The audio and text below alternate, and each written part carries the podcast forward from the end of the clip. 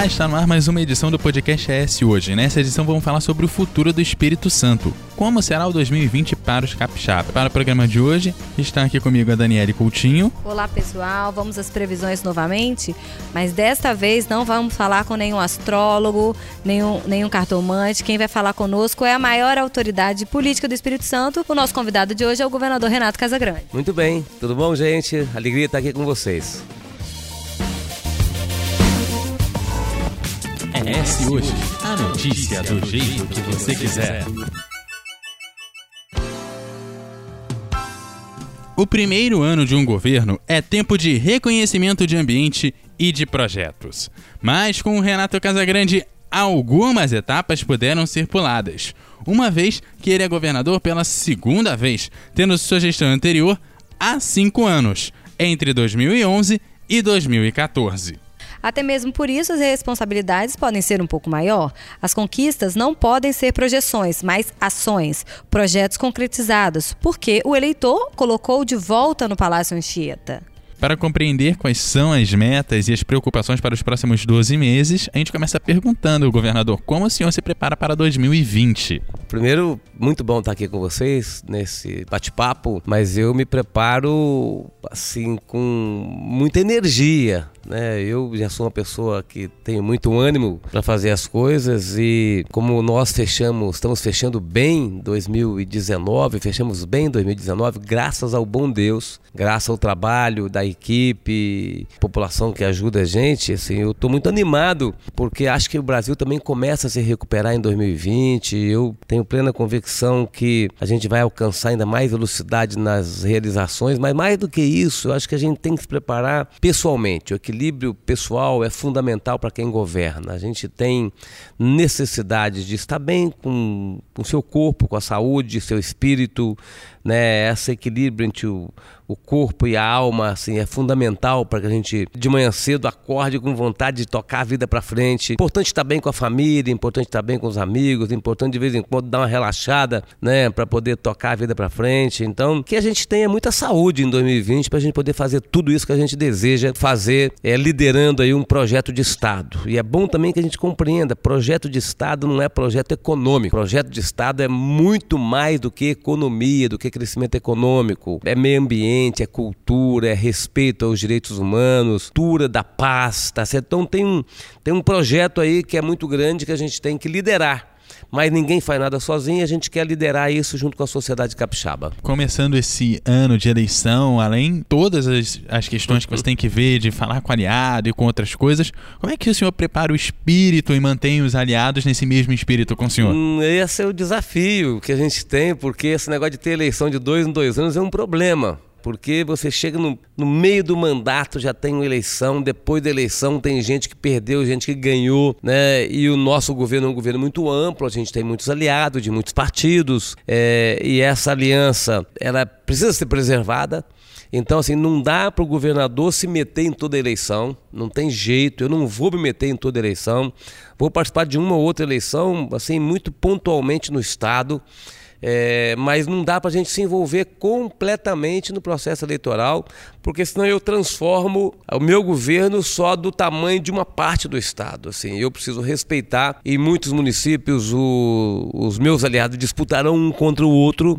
Eu tenho que saber respeitar e permitir que a sociedade e a população escolha quem que ela acha que é melhor. Então, assim, fazer conversas francas com os aliados, com disputar a eleição, com os partidos que são aliados, e dizer que é prioridade do governador manter uma aliança que dê sustentação a ele na sociedade, na Assembleia, na bancada federal, é o ponto principal nesse ano de 2020. O senhor já conseguiu, porque essa é uma conversa que não pode ser iniciada lá no, a partir de abril. É uma conversa que já, já, o senhor já vem trabalhando isso, então. Aqui, neste bate-papo, já estou trabalhando isso. Quem está nos ouvindo já, tá mandando já, recado. já sabe aquele que vai ser o meu comportamento. Mas, assim, fora essa, esse comentário aqui, eu tenho falado com as pessoas. As uhum. pessoas sabem que o governador não pode se transformar num cabo eleitoral.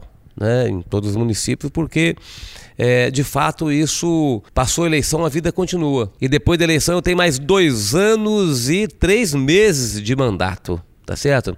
Então até a eleição não tem nem metade do mandato ainda. Então eu preciso de saber e as pessoas têm que saber que nós temos uma tarefa. A tarefa principal de quem governa é manter esse equilíbrio das forças políticas no Estado do Espírito Santo. Não é a tarefa de fazer campanha para um ou para outro partido. Quando o senhor deixou o governo, muitas obras que já tinham sido iniciadas e projetos também já anunciados e iniciados, eles não foram adiante. A obra da Leitão da Silva é um exemplo disso, mas quando o senhor assumiu, em 10 meses colocou a obra para acontecer, né? É, Casa verdade. Grande chegou chegando É mesmo. verdade. E isso é o que? A Leitão da Silva é um sinal de que em 2020 novas, novos projetos que já estavam parados ou alguma coisa para ficar aquela marca. Leitão da Silva é um sinal disso? A marca que eu quero mais uma vez deixar é assim, não ter nada parado no estado, assim, é, é muito ruim a descontinuidade administrativa, assim, é muito ruim quando um governador termina o mandato, outro que vem se for adversário, paralisa o que o governador estava fazendo. Né? Isso é muito ruim, isso tem que ficar para trás. Isso é da velha política né, brasileira e da velha política capixaba. Então, assim, a Leitão da Silva é um exemplo. Eu comecei a eleição da Silva em 2014, podia ter terminado em 2016, vamos, vamos, vamos colocar assim, tá certo? É, não foi concluída e aí diversas, diversos argumentos, trocar o projeto, mudar o projeto. Eu sei que eu Nada retornei, aconteceu. nada aconteceu no, no tempo e, na- e no volume necessário e nós chegamos e de fato eh, neste ano com neste ano de 2019 no ano de 2019 19, concluímos a, a obra entregamos a obra está linda a obra da Leitão da Silva respeito aos comerciantes respeito aos moradores daquela região e é isso mesmo assim eu quero dar sequência àquilo que eu tinha começado no meu mandato passado ou, ou aquele, que- aquilo que o governador e o governo passado, depois do meu, desenvolveu, da época do gestão do, do ex-governador Paulo Artung, eu não quero paralisar nada. né? Eu quero dar sequência em tudo, quero dar sequência, quero dar continuidade àquilo que eu comecei lá atrás, aquilo que outro começou. Acho que isso é respeito com o dinheiro da população. E é isso que eu estou fazendo e, se Deus quiser, vamos produzir bastante. Então, nessa questão de obra, quais são os planos de ação para 2020? Tem alguma que o senhor falou assim, ó, essa daqui vai até 2020 tem que estar pronta? Não, não, nós vamos começar. Por exemplo, vai começar, vai começar, já está com o edital publicado, vai começar o Portal do Príncipe. Vai começar a ampliação da terceira ponte. Vai começar o túnel de Carapina. Tá certo? Vai começar a Absaad, lá de Jacaraípe. Vai começar a 388, que liga a região 5 de Vila Velha até Amarelos. Você tem aqui cinco obras importantes, tá certo? Vai começar o saneamento de Cariacica, vai começar o saneamento de Vila Velha, tá certo? Vai começar é, o terminal de Itaparica, né? Então, assim, estou citando algumas obras que estão vindo na minha cabeça aqui, tá certo? Então, são obras importantes para a mobilidade do- da região metropolitana, assim como tem diversas obras, que não adianta eu ficar falando todas elas, que são muitas, que nós estamos começando nos diversos municípios do interior do estado. Obras rodoviárias, caminhos do campo, eh, obras de drenagem e pavimentação. Vamos fazer 100 creches até 2022, contratar 100 creches até 2022. Vamos chegar é, umas 80 escolas em tempo integral até 2022. Este ano de 2020 são 28 novas escolas em tempo integral. Então o Estado vai ter um conjunto grande de investimentos neste ano de 2019. É, nós fizemos uma carteira boa de investimento, boa. Né? Então a gente conseguiu aí com recurso próprio é, acumular um recurso com acordo com a Petrobras que a gente fez, é, com financiamento do Banco Mundial, com financiamento do Banco Interamericano de Desenvolvimento, nós conseguimos e podemos dizer a vocês que a gente tem recurso para investir os próximos três anos. Vai acontecer. Se Vai. Deus quiser, vai acontecer. Na administração pública, às vezes gastar o dinheiro é mais difícil do que conseguir o dinheiro. Tá certo? Então, assim, nós já conseguimos os recursos. Então, agora o desafio nosso é fazer as contratações. Fazer uma licitação na administração pública, às vezes, é, é demorada, às vezes a empresa briga com a outra, às vezes a empresa que ganha não tem condições de entregar, mas, assim, de qualquer maneira, nós temos hoje garantido recursos para a gente fazer bons investimentos no Estado. Só para você ter uma ideia, em 2019 eu fiz mais investimento do que o quarto ano do governo passado, que era o último ano do governo, 2018. Então, para mostrar a nossa velocidade e a pressa que a gente está. Porque a população tem pressa. A pressa não é minha, não. A pressa é da população capixaba. E tem razão, né? Tem Muito, razão de ter essa toda, pressa. toda a razão. Deixa eu te fazer uma pergunta. É, o nosso estado ele tem tentado ser digital. Eu vejo que o senhor está aí com um relógio todo tecnológico. A gente está gravando um podcast aí que vem da nova tecnologia. Tem algum projeto na área tecnológica, assim, que a população vai poder sentir na pele para 2020? Sim, sim, a população já está sentindo. Você viu que em 2019 nós colocamos Wi-Fi nos ônibus, nós colocamos aplicativo, né, que tem Wi-Fi, tem horário é, e tem outras formas de comunicação. Colocamos ar-condicionado nos ônibus, nós estamos colocando aplicativo é, na área de segurança pública, do EDOX, que é um sistema interno de governo. Nós vamos ter todos os processos internos de governo digitalizados até final do ano, até final deste ano, né, até, ano até o final deste ano de 2020, até o final de 2020, ou iníciozinho de 2021. Então, assim, nós estamos num processo de investimento forte. Ali a fábrica de ideias vai ser uma, uma, uma, uma área para a gente receber startups, tá certo? Ali em Jucutuquara. É, teremos corredores de inovação é, que vão conectar fábrica de ideias, IFES, UFES, UVV e outras, Sedtec lá em Cariacica, para a gente ter ambientes de inovação mais adequados. Então, assim, o nosso trabalho de incentivo ao ambiente de inovação é forte né, e precisa ser porque se a gente não fizer isso, a gente fica para trás. É, se a gente não avançar na área tecnológica, aí é política pública, política pública, não dá para achar que todos vão ter condições de avançar e usar tecnologia do mesmo jeito, porque as pessoas mais, mais necessitadas, mais carentes, não têm acesso à tecnologia e à inovação como as pessoas que têm mais renda têm. Então, assim, a educação é fundamental para que as pessoas possam ter acesso a tudo que a tecnologia pode dispor para nós. Então, nós estamos sim com muitas atividades nessa área e vamos ter muito, porque nós vamos mudar de patamar nessa área de inovação. Agora a gente fala um pouquinho maior, né? É, como é que foi o primeiro ano, passado esse primeiro ano, na realidade, passado 2019, como é que o senhor pretende uma relação maior, mais próxima, ou enfim, como que o senhor pretende uma relação com o governo Bolsonaro? Olha, nós tivemos uma relação em 2019 com o governo do presidente Bolsonaro boa. Boa. A nossa conversa com o ministro Tarcísio, ministra Tereza Cristina, é, Canuto, Mandetta, equipe do Paulo Guedes, é relação boa, sim, com os ministros que a gente demandou e queremos o presidente Bolsonaro, ele não tem um perfil de gestão. Ele não é um presidente que senta à mesa com o governador e discute os projetos do Estado. Tá certo? Ele tem um estilo diferente. Então, a gente tem que se adaptar a esse estilo, sim. Se ele delegou os ministros à condução da área administrativa, vamos aos ministros, não adianta ficar insistindo com ele. Tá certo? Porque ele diz, ó, oh, isso é com fulano de tal, isso é com ciclano. Ele delega, ele cuida mais de, das posicionamentos políticos do governo do que é, das questões administrativas do governo e de gestão. Então, nós vamos querer 2020 continuar com esse trabalho. Assim, eu tenho minhas críticas ao presidente Bolsonaro e ao seu governo, eu faço elas muito respeitosas sempre, mas tenho tido a responsabilidade de os ministros têm me acolhido bem, de manter uma relação institucional, de reconhecer aquilo que é do governo federal. Né? O governo federal está fazendo aqui o contorno do mestre Alvo, que é importantíssimo para nós, está fazendo o 447, que é importantíssimo para nós, está debatendo o que fazer com a companhia Docas do Espírito Santo, também que atividade portuária é muito importante para nós. É, então nós estamos, nós estamos é, em sintonia administrativa em diversas áreas, vamos continuar e queremos que 2020 seja assim também. Então vamos falar agora da política aqui. Não, na verdade a gente não pode prever muitas coisas porque hoje é 6 de janeiro, mas 2020 é um ano eleitoral, como a gente já falou, e é um ano que vai mexer com todos os poderes políticos, né? Eu digo assim. Então, na Assembleia Legislativa, por exemplo, a gente vai ter muitos deputados que vão concorrer e querendo ou não isso mexe e também a movimentação da Assembleia mexe porque os projetos do governo eles precisarão ser enviados, precisam ser votados, precisam ter o cuidado, o carinho que o senhor com certeza pede. É, como é que o senhor já se prepara para isso?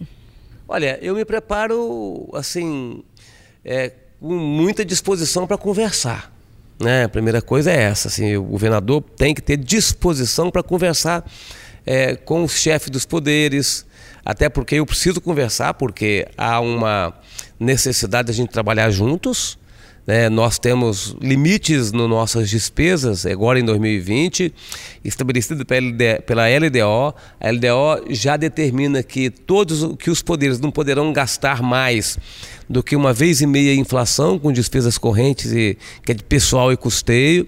Então nós temos uma responsabilidade comum né, na condução das nossas despesas. Nós temos necessidade de enfrentar os desafios juntos e vamos enfrentar a eleição. A eleição depende do Poder Judiciário, do TRE, depende do comportamento do governo. O governo do Estado vai ter equilíbrio na condução da eleição.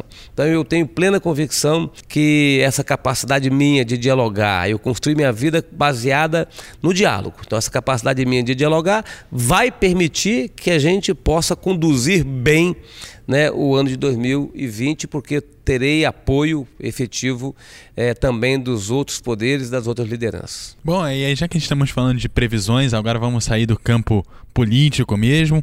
É, muita gente, tarólogos, é, é, astrólogos e tal, tem pensado a vida do senhor em 2020. Tem gente que pensa em puxada de tapete na política, tem gente que acha que algumas pessoas importantes para o senhor vão acabar falecendo, tem gente que acha que vai ter outra crise na segurança pública. E aí, como é, como é que o senhor encara essas previsões? Eles não acham, é bom que você lembre, não, eles não acham, eles viram isso, os astros informaram. Os astros viram que o senhor corre risco de ter. Aliás, não, eles viram que o senhor será vítima de uma puxada de tapete, viram que o Espírito Santo vai sofrer uma crise na segurança pública e, pro, e problemas sérios e até morte de gente importante para o senhor. Não sei se na política ou na família, mas eles falaram que é gente importante para o senhor. Tá bom. A gente tem que respeitar as previsões, não é isso? E tomar cuidado com elas. Mas eu é, todo dia faço minhas orações, tá certo? Para que a gente tenha mais notícias positivas do que essas aí. Porque essas previsões aí, elas estão muito negativas, né? Mas eu, a gente tem que prestar atenção, tomar cuidado, prevenir né, respeitar as opiniões e eu tenho que pedir ao meu Deus, né, que é o único Deus, que me proteja, me proteja, proteja nosso governo, nossa família, meus amigos, as pessoas do meu governo. Então, todos os dias eu peço proteção a Deus e eu tenho certeza que Ele vai é, nos proteger e tudo que tiver que acontecer vai ser pela vontade dele. Tem uma meta para o Estado que você todo dia também pede para ele, uma coisa que você gostaria que o Estado conquistasse, assim? Eu quero, eu quero conquistar, eu quero conquistar um estado mais justo. É isso que eu quero, assim. Eu quero chegar às pessoas que precisam de nós que as pessoas que estão literalmente sem atenção do Estado. Então, assim, eu preciso de fazer chegar o governo a essas pessoas. A gente tem que ter clareza é, da prioridade que é o dinheiro público. Não dá para atender todo mundo. Então, a gente tem, a gente tem que todo dia ficar vigilante para que a gente possa atender essas pessoas. Por via das dúvidas, eu já mandei todas as todas as previsões para sua assessoria, para tá eles bom, darem uma não, lidinha tá com o senhor. Não, tá um dia bom, perguntaram para o Roberto Carlos Cantor, né? Se é, questionaram por que, que ele era tão religioso, mas tinha superstição do branco com azul, dessas coisas todas. E ele ficou meio sem, sem saber falar o que responder. A gente sabe que o senhor é católico, o senhor falou, né, do seu Deus, já, e várias oportunidades a gente viu que o senhor vai à missa com a sua mãe e tal. Mas além de tudo, tem alguma superstição? Olha, superstição efetiva não. Eu ando com meu terço no bolso, tá certo, todos os dias, faço minhas orações, é, é, procuro não deixar sapato virado, tá certo? Assim. então, eu tenho assim, lógico que eu tenho minhas superstições, assim, mas não são muito. São muito fortes, não, tá certo? Eu, eu peço mesmo nas minhas orações. É isso aí. Então, governador, para a gente encerrar, né, vamos dá uma. Já que a gente não pode fazer previsão de futuro, que a gente não tem esse poder, a gente, nenhum aqui é astrólogo, tarólogo, qualquer coisa assim. Nós já recebemos previsões é, também. Já, te, já recebemos as previsões. Vamos deixar então uma vamos deixar uma mensagem final, mas é de início de ano, mas uma mensagem diferente, uma mensagem de compromisso. Um compromisso, olha, eu quero assumir de fato, reassumir meu compromisso. É igual quando a gente casa pelo não sei quantos anos, né? Reafirma compromisso, os renovar os votos. Então, assim, eu renovei os votos, eu, eu fiz meus votos na Assembleia Legislativa em final de 2018, né? 1 de janeiro de 2019. É, mas na, na diplomação, em final de 2018, mas na Assembleia fiz meu compromisso, quero reassumir meu compromisso. Estamos no início de 2020, quero reassumir meu compromisso com um trabalho permanente, muita dedicação ao trabalho, muita busca de resultado, muita prioridade para quem precisa, né? E muito investimento em áreas que a população hoje precisa, segurança pública, é, saúde, saúde é uma demanda muito grande da sociedade e um Estado com base na, na, na, educação, um Estado inovador. Então, assim, meus compromissos e que a gente tenha bons resultados aí em 2020 e muita paz para todo mundo. Ok, eu quero agradecer ao governador por dedicar o tempo. Eu sei que a agenda é muito cheia. Eu sei o quanto que é difícil é, liberar um tempo para a imprensa entre tantos compromissos, com a população também pedindo diversas coisas. Uma então alegria. eu queria agradecer muito ao senhor. Lembrando que você pode encontrar o ES Hoje em todas as redes sociais, no arroba ES Hoje, Twitter, Facebook e Instagram, e também acessar o nosso site eshoje.com.br. O programa de hoje teve a apresentação, edição e produção de Eduardo Couto, a presença do governador Renato Casagrande, a apresentação, a direção de jornalismo e a produção de Daniele Coutinho. Gente, aquele abraço e até a próxima. Até a próxima, Um pessoal. abraço, gente.